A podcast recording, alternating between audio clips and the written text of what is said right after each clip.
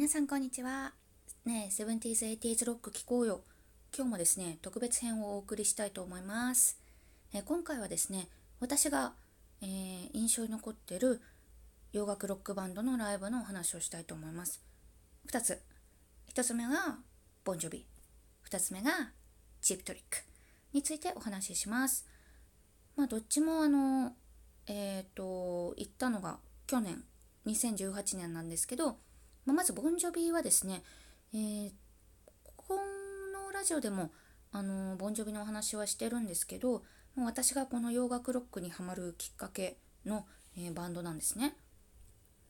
でただハマったのが大学生の時だったのでで私しかも岩手県に住んでたので、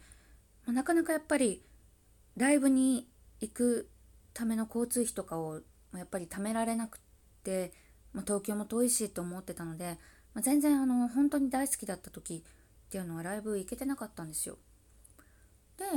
まあ、それでもう何年も過ぎまして去年、まあ、5年ぶりの来日だっていうことで、まあ、結構悩んだんですよね行くかどうかも。で東京ドームだしもう結構その悩んでたのがあの本当にギリギリまで悩んだので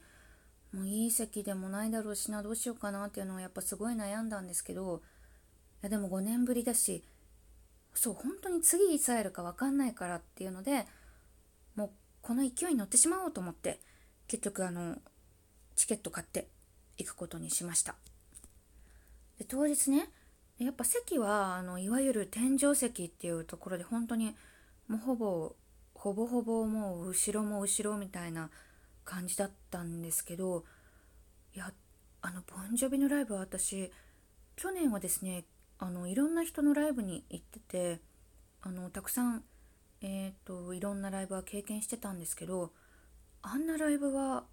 本当に生まれて初めてだったし一生忘れられないなっていうあのすごいいい体験をしました。あのなんかねみんなで本当に大合唱するんですよ。であの人数でしょ東京ドームの。あんなにねたくさんの人と一体化してるっていうかめちゃめちゃ一体感を感じられるライブだったんですよね。で私も本当に思い入れが強いバンドだったのでどの曲も歌えるしそれからあの本当にちょっとしたイントロで何の曲かすぐ分かるからもうキャーとかカーとか一人で行ったのにずっと騒いでたしずっと歌ってました本当にやっぱずっと恋焦がれてたジョンだったのでもうその場にいて喋ってることがもう不思議だったしもう本当に変わらない笑顔で本当にあれはいい思い出になりましたね。で隣の方もですね一人でいらしてたんですけどあの、まあ、会場から出る時やっぱりあの退場制限かかるじゃないですか大きなとこって。でそこで待ち時間があったので私話しかけてみたんですよ。そしたら結構長い年のあのボンジョビファンということで初めてのライブが、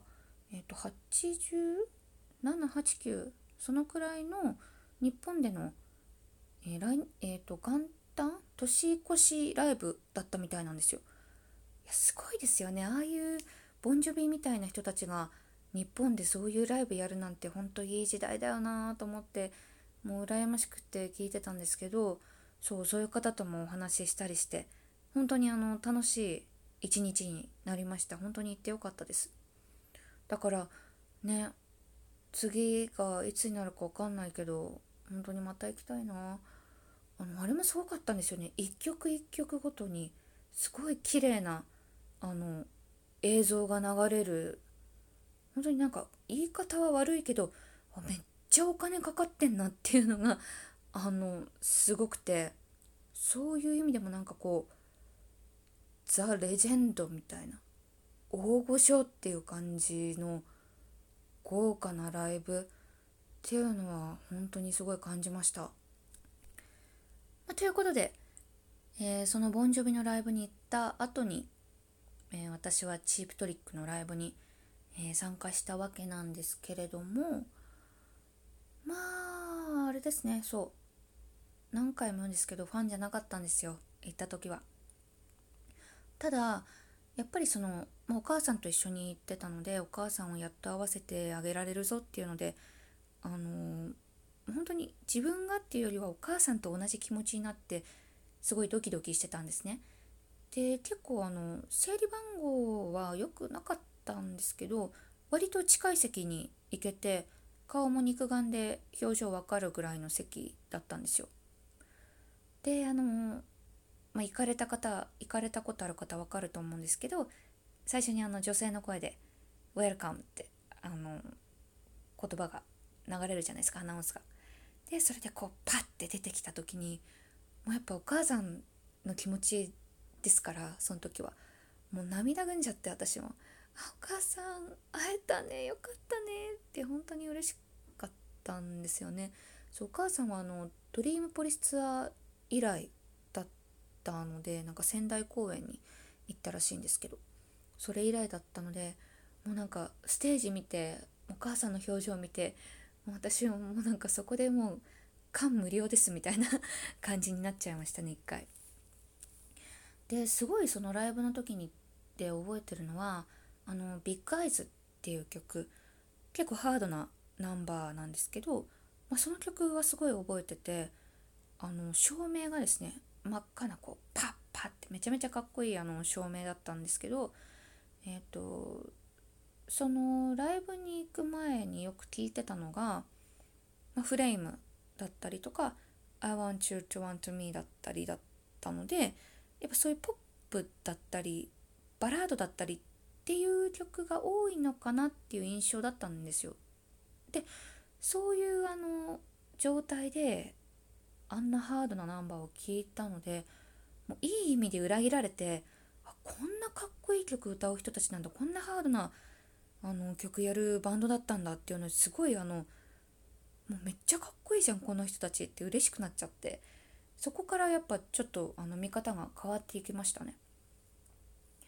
であとはあの「Never Had a Lot to Lose」と「I Want You Want Me」の掛け合いっていうのかなあれはすごい楽しかったです。で「Never Had a Lot to Lose」の方は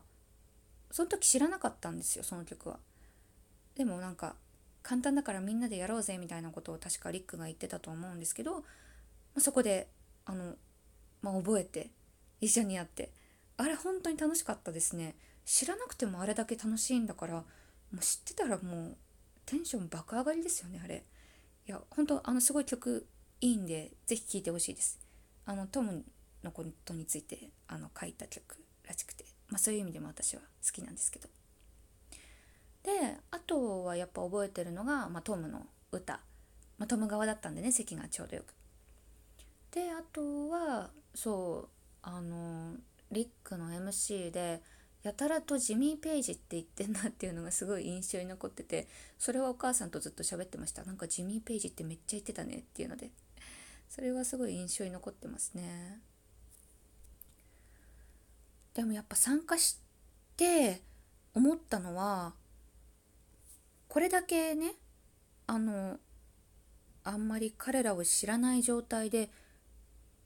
行ったにもかかわらずあれだけ楽しませてくれるバンドっていうのは本当すごいんだなと思ってもう本当にライブをずっとやってきただけあるというかさすがライブバンドだなっていうのは本当に終わってみてすごいあの実感しましたね。そうだからまあ次回ね次回来てくれるならばやっぱ一度は武道館で見てみたいですね。もう武道館に立ってるチープトリックが見たいです私は。本当に見たい。そしてファンになった状態で見たい。いやもうほんとねあれなんですよ私。ファンじゃない時に行ってファンになったりとか一番大好きな時を過ぎてからライブに行ったりとか結構はなんかそういうタイミングを逃すことが多くてですね。そうだからチープトリックのライブもね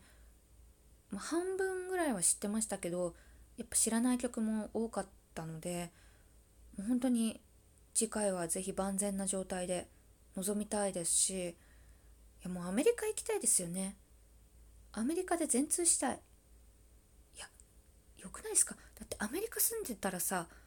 もう本当に会える機会多すぎじゃないですか？やばいもんライブのスケジュール。1ヶ月で何日休んでんのってぐらいライブするじゃないですか。本当にね今年も10月いっぱいまでそんな感じだからちょっと休みつつやってようと思いつついや本当にあの精力的な活動はやっぱファンとしてはめちゃめちゃ嬉しいですよね。いやアメリカ行きたい本当。そのためだけにアメリカ行きたいですしもうなんなら住みたいですよね。そう。もうロックフォードに住みたい。リックリック・ニールセンっていうあのチープトリックのギタリストはあのずっと生まれ故郷のロックフォードに今でも住んでるんですよ。もうだから聖地に住んでライブ行きまくりたいですよね。いや本当になんか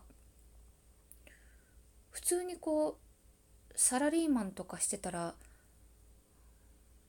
割と全部つぎ込んでそういうことやってそうな気がするな私。結構ハマっちゃうとですねあの全部つぎ込んじゃうんですよ。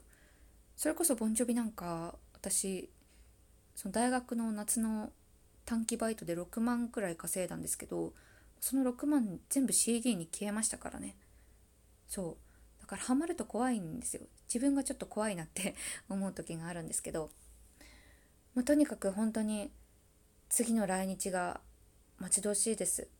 ボンジョビもチープトリックも。また会いたいな。ということでここまで聞いてくれてありがとうございました。バイバイ。